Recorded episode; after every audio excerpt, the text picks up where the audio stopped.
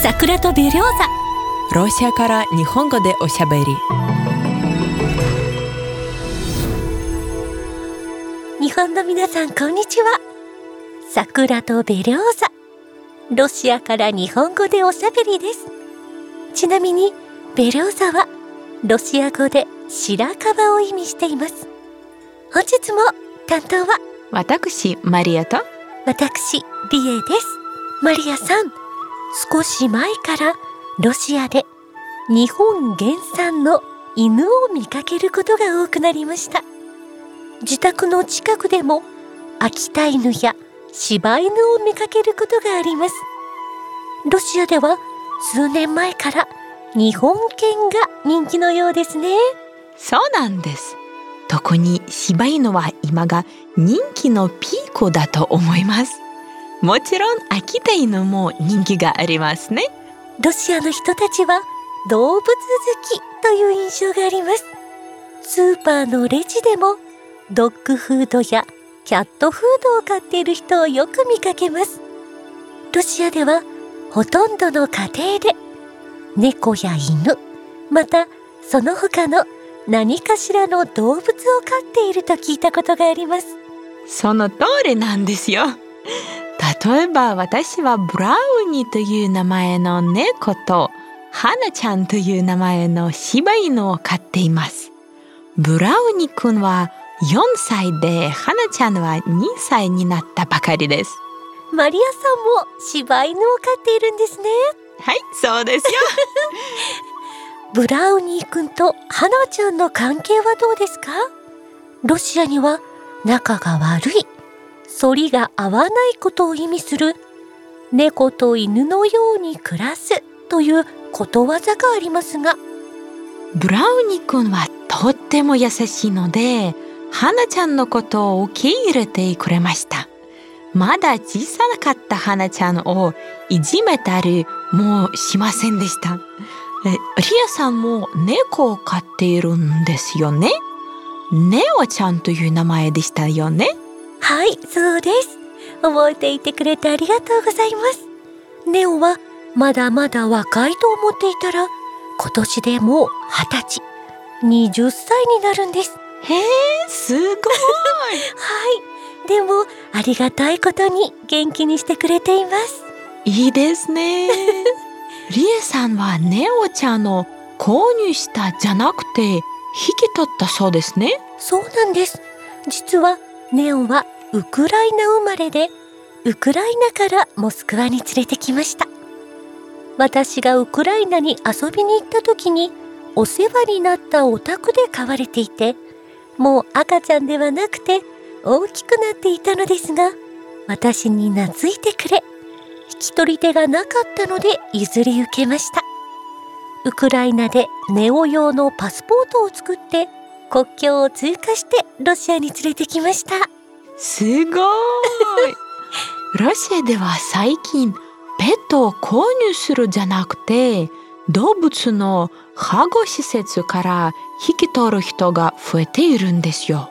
それはいいことですね。うんそうなんです。モスクワでは動物の保護施設から犬を引き取ろうというスローガンが書かれて看板も立っていますモスクワの地下鉄では保護施設の動物を車両で紹介するキャンペーンもありました。地下鉄は大勢の人が利用するので効果がありそうですね。またロシアの有名人も保護犬や保護猫の引き取りを支援しているようですね。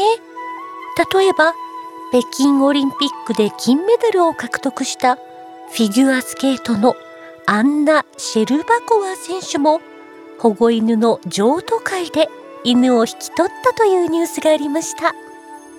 残念ながらロシアにも責任を持ってペットの面倒を見ることができない人たちがいます。だから保護猫や保護犬の問題が存在しています。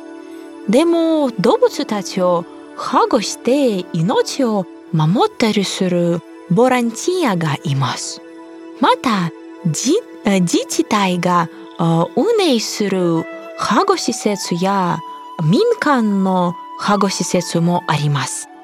ロシアにおける犬の保護施設では捕獲された犬が収容されていますね。例えば飼い主のいない野良犬がいたら捕獲チームがその犬を捕まえて保護施設に連れて行きます。そして保護施設で予防接種をしたり避妊や去勢手術をしてその後ボランティアが里親探しをするそうですね。その通りです。もちろんこのシステムはまだ完璧ではありません。もっと良くする必要があります。でも飼い主やあ里親が見つからなかった動物を殺してしまうよりはいいですね。わかります。日本の保健所では殺処分が行われていますものね。でも日本でも殺処分ゼロを目指した運動が行われていたり、悲惨な状況に置かれた動物たちを救う活動している素晴らしい人たちが増えているようです。本当に立派な人たちがいて尊敬します。ところでマリアさん、ロシアで動物を飼うために必要な条件というものはありますか？うん、正直に言うと条件というものはありません。うん、ロシアではどんなアパートやマンションでも自由に動物を飼うことができます。でもそれは自分の家の場合です。あ賃貸の場合は大家さんの了解をもらえば大丈夫です。ロシアの場合は断る大家さんはほとんどいないような気がします。まあね。ロシアでは動物を飼っているからといってアパートとあアパートからあ追い出されることはありません。動物が好きな人にとってはありがたいですね。桜とベリョーザの第11回目のエピソードでは住宅の賃貸の話になりましたがペットを飼うという点でもロシアは日本よりはるかに家を借りるのが楽ですね。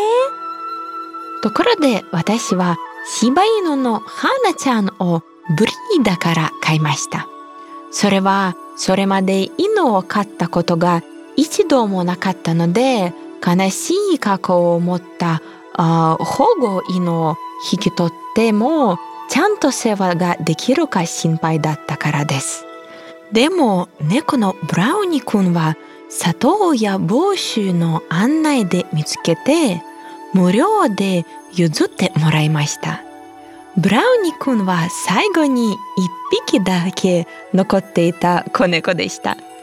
ロシアにはアビートという名前の個人間で売買を行うことができるサイトがあります。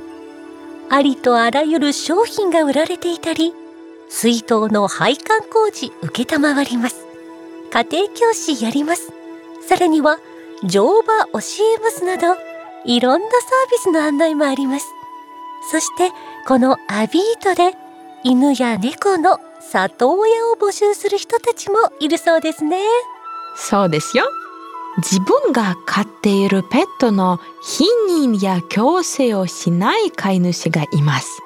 そうすると赤ちゃんが生まれることがありますね。そうなった時にアビートなどであ里親募集するんです。なるほど。では、犬や猫などを飼いたいと思ったら、アビートなどのサイトや保護施設で見つけることができるんですね。ロシアではペットとしてどのような動物が人気ですか？その時の流行によります。猫はあんまり手がかからないので、よくアパートで飼われていますね。おばあさんたちは、プードルやスピッツなどの小さな犬を飼うことが多いんです。でも、ロシアの男の人たちは、大きな犬が好きなんです。大きな犬は、あ一軒家でもアパートでもあ飼われています。ロシアの男性は大型犬が好きというのはわかるような気がします大型犬を散歩している男性たちはなんだか誇らしげに見えます ね。ねロシアの人たちは何でも大きいものが大好きなんですよ。そうなんですか？面白いですね。ロシアでは郊外にある家も大きいですし、自動車も大きいものが人気がありますね。4WD の車も多いですよね。犬もシェパードやロットワイラーなどの大きな犬が人気なんですよ。モスクワはアパートやマンションばかりで一軒家は見当たりません。でも大型犬はよく見かけます。ロシアの人たちは大きな犬を普通にアパートで飼っているんですね。ところで先ほども触れましたが数年前から秋田犬も見かけるようになりました知り合いにも秋田犬を飼っている人たちがいますうん。花ちゃんにも秋田犬のお友達がいます。そうなんですか。すごく仲がいいんですよ。お互いにふるさとが日本なの感じているかもしれませんね。そうかもしれませんね。マリアさんロシアにいる日本犬は日本から連れてくるんでしょうか？それともロシアで繁殖しているんですか？専門の繁殖場があるんですね。例えば私は花ちゃんの柴犬を専門にしている繁殖場で買いました。この繁殖場の持ち主は獣医さんです。この獣医さんは自分であ飼っている犬をドッグショーにあ出します。専門の繁殖所があるんですね。犬種によって性格や特性が違うので専門に取り扱っているところであればいろいろ教えてもらえますし安心ですね。その後もサポートしてもらえるでしょうしね。その通りなんです。はなちゃんのおばあさんとおじいさんは日本から来ました。そして最初の繁殖犬になりました。その後の子犬たちはロシアで生まれました。はなちゃんには動物用のパスポートと血統書もあるんですよ。はなちゃんは由緒正しい柴犬なんですね。ねね でもこれは冗談ですが私にはせっかく花ちゃんという日本の女の子が家族にいるのに日本の国籍をもらえないの残念ですね。マリアさんは本当に日本が好きなんですね。はい、大好きですよ。嬉しいですね。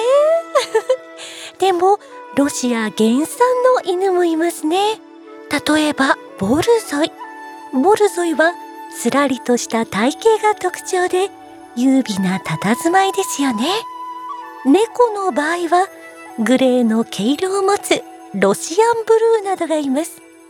ところでマリアさん、ロシアでの犬や猫の平均的な価格はどのくらいですか？うん、種類によって違います。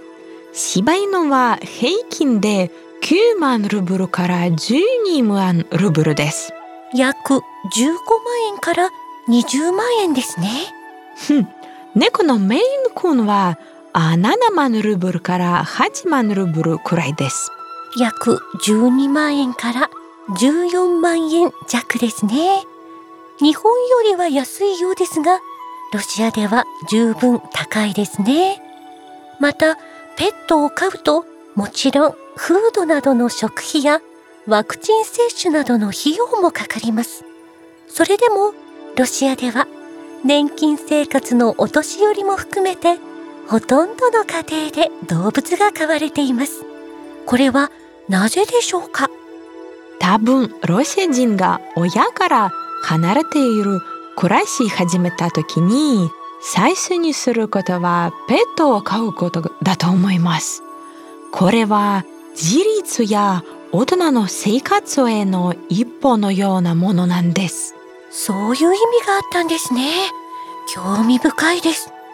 もちろん、特に一人暮らしの人にとっては、家で自分の帰りを待っていて、いつも一緒にいてくれる存在としても、ペットはかけがえのない家族の一員なんですよね。おそらく昔は結婚したらすぐに子供を作っていたと思います。でも最近の若い人たちは最初にペットを飼うんです。子供もはあその後です。だけど年配の人たちはこれに不満を持っていてペットを飼うより子供を産んだ方がいいと言って言うんです。そういった発言は私も聞いたことがあります。